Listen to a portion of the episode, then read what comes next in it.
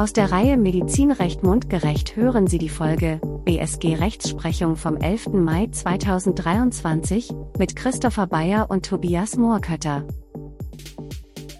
Das Bundessozialgericht hat am 11.05.2023 wieder getagt und wir reden darüber. Hallo Tobi. Hallo Christopher, grüß dich. Auf geht's zu einer neuen Runde. Eigentlich gibt es nur zwei Fälle zu besprechen, obwohl deutlich mehr anhängig waren. Einmal zur fiktiv-wirtschaftlichen Fallzusammenführung, ein äh, Evergreen, wie man so schön sagt, jetzt aber mit neuer Bedeutung. Und dann einmal zum landesvertraglichen Aufrechnungsverbot. Ich würde sagen, fang du mal an mit dem ersten Fall, mit dem fiktiv-wirtschaftlichen Fallzusammenführung. Ja, sehr gerne. Äh, das BSG hat unter dem Aktenzeichen B1 KR 10 aus 22 Groß R äh, eine Entscheidung zur wirtschaftlichen Fallzusammenführung getroffen. Der Entscheidung lag folgende Sachverhalt zugrunde. Ähm, das klagende Krankenhaus hat hier im Zeitraum in 2019 einen Versicherten der beklagten Krankenkasse vollstationär behandelt. Dabei wurde ein Rektumkarzinom mit Metastasen unter anderem in der Leber diagnostiziert. Nach einer Tumorkonferenz wurde der Patient dann am 23.10.2019 wieder aufgenommen und operiert.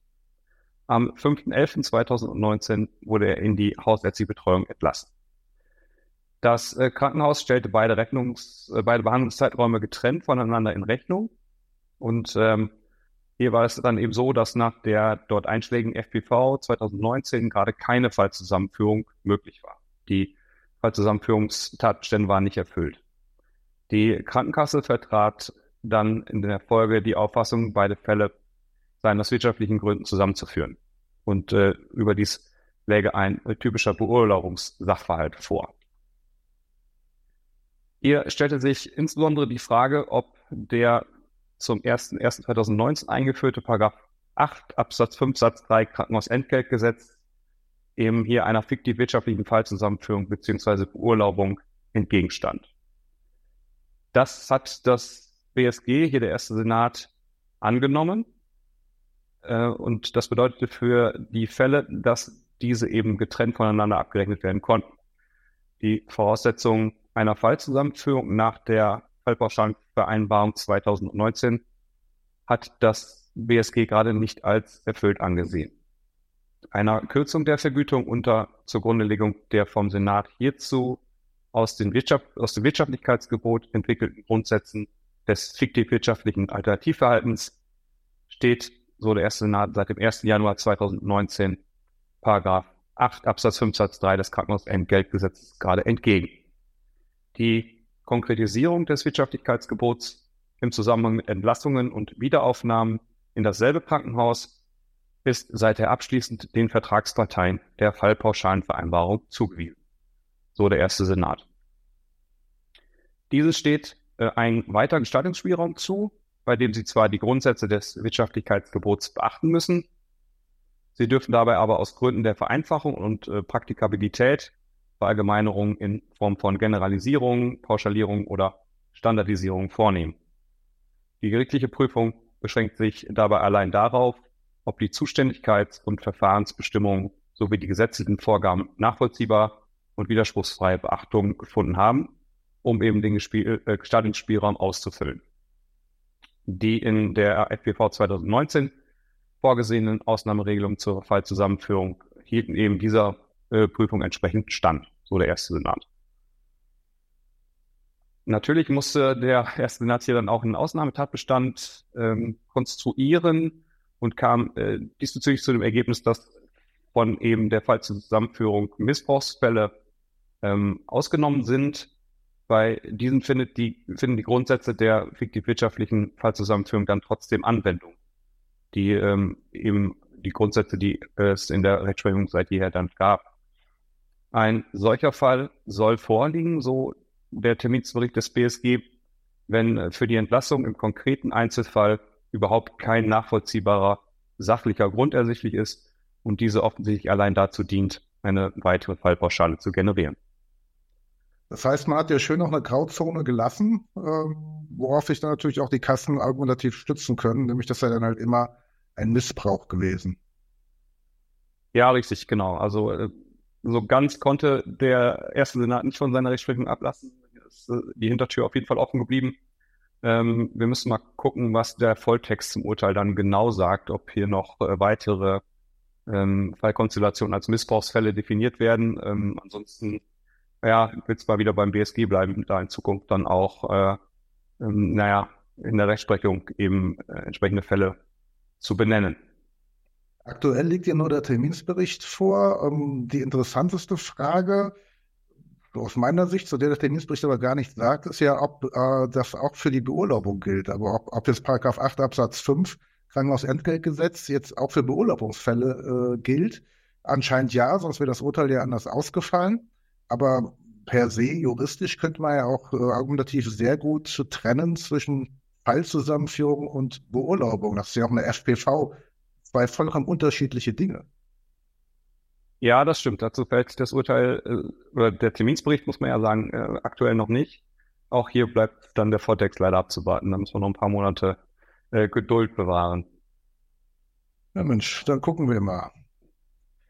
Der zweite Fall, äh, ja, da ging es eigentlich um das landesvertragliche Aufrechnungsverbot. Entschieden haben sie den Fall für NRW, äh, war aber noch für andere Bundesländer anhängig. Da haben die Kassen dann aber die Revision zurückgenommen, nachdem das Urteil hier dann pro Krankenhaus ausging. Ähm, aller Kürze, das Krankenhaus behandelte hier halt einen Versicherten im Jahr 2015 voll stationär und die Krankenkasse zahlte zunächst die Rechnung, äh, rechnet dann jedoch später einen Teilbetrag gegen den unstreitigen Vergütungsanspruch eines anderen Behandlungsfalls aus, äh, vermeintlich, äh, weil eine andere Prozedur zu kodieren sei und eine erlösrelevante Nebendiagnose hätte gestrichen werden müssen. Das Krankenhaus selbst berief sich dann auf das äh, landesvertraglich vereinbarte Aufrichtungsverbot nach 15 Absatz 4 des Landesvertrags NRW. Ist in anderen Bundesländern ähnlich gewesen. Ähm, die Gretchenfrage ist halt hier, ob ein landesvertragliches Aufrichtungsverbot mit höherrangigem Recht vereinbar ist.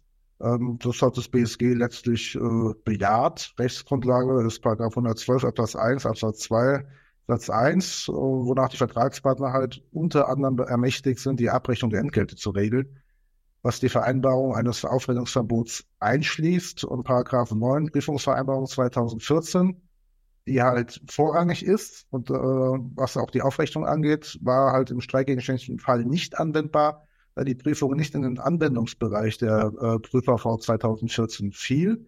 Gegenstand war hier allein äh, eine sachlich-rechnerische Prüfung. Hierbei muss man natürlich wieder im Hinterkopf behalten, dass der erste Senat seinerzeit äh, eine Unterscheidung gemacht hat zwischen Auffälligkeitsprüfung und äh, einer sachlich-rechnerischen Prüfung. Hier war es halt eine sachlich-rechnerische Prüfung.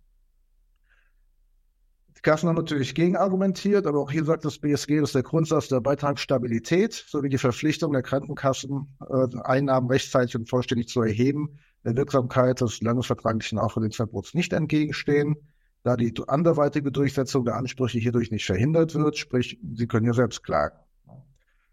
Und auch vor dem Hintergrund der Vorleistungspflicht des Krankenhauses das Ganze zu betrachten, ähm, das gebietet der Vertragspartner die Möglichkeit, die kompensatorische, das kompensatorische Beschleunigungsgebot letztlich äh, zu stärken. Die Verständigung der Vertragsparteien auf ein Aufwendungsverbot ist auch unter Abwägung äh, der sich aus Paragraph 71 und 76 SGB IV ergebenden gewichtigen Interessen der Krankenkassen zwar nicht rechtlich geboten, aber ebenso wenig rechtlich zu beanstanden. Auch das Wirtschaftlichkeitsgebot steht ihm nicht entgegen, ebenso wenig Sittenwidrigkeit oder ein Verstoß gegen treuen Glauben. Da haben die Kassen halt versucht, mit allen möglichen zu argumentieren. Schließlich stellt es auch keine grundsätzliche oder keine unzulässige Rechtsausübung dar, wenn sich das Krankenhaus auf das vertragliche Aufrechnungsverbot beruft, selbst wenn die Gegenforderung der Krankenkasse vom Krankenhaus nicht bestritten wird. Ähm, auf Deutsch, der Fall war so gelagert, dass, es, äh, dass die sechs Wochen Frist auch schon abgelaufen war für die Krankenkasse, um den Fall dann selbst zu prüfen. Ähm, laut BSG alles in Ordnung. Hierbei gibt es jedoch dringend zu beachten natürlich, dass äh, das Urteil, ja, ich sag mal, von nicht mehr allzu großer rechtlicher Relevanz ist, sondern eigentlich nur noch für Fälle, die im Moment äh, noch anhängig sind. Ähm, das gilt nur für Aufrechnungen, bei denen die Prüferform nicht einschlägig ist. Das heißt, für Behandlungsfälle vor dem 01.01.2015 oder für Behandlungsfälle im Zeitraum 1.01. bis 31.12.15 mit sachlich rechnerischem Prüfgegenstand. Ab 1.01.16 gilt nämlich äh, Prüferform. Nicht für Behandlungsfälle im Zeitraum 1.1. bis 31.12.15 mit wirtschaftlichen Prüfgegenstand und auch nicht für Behandlungsfälle ab dem 1.2016. Auch hier gilt schlicht und ergreifend die Urteilsbegründung abzuwarten. Wie gesagt, äh, relativ maue rechtliche Relevanz noch, kann eigentlich nur noch für bereits rechtsanhängige Fälle Gültigkeit haben. Ja, genau. Also die Relevanz hält sich tatsächlich in Grenzen. Äh, es gibt da sicherlich Fälle, die ruhend gestellt waren, könnte ich mir vorstellen zumindest, äh, um äh, eben diese Entscheidung abzuwarten. Ähm, ansonsten gilt ja mittlerweile tatsächlich sogar ein Aufrechnungsverbot für die Krankenkassen.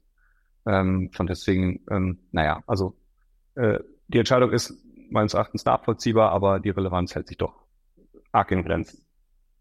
Dem stimme ich uneingeschränkt zu. Gut, das war's auch schon. Mehr Fälle gab's nicht, deswegen ein, äh, ein Quickie heute sozusagen. Äh, Tobi, dank dir und ja, dann bis zum nächsten Mal. Sehr gerne. Auf Wiederhören und sehen. Tschüss. Ciao. Aus der Reihe Medizinrecht mundgerecht hörten Sie die Folge BSG Rechtsprechung vom 11. Mai 2023.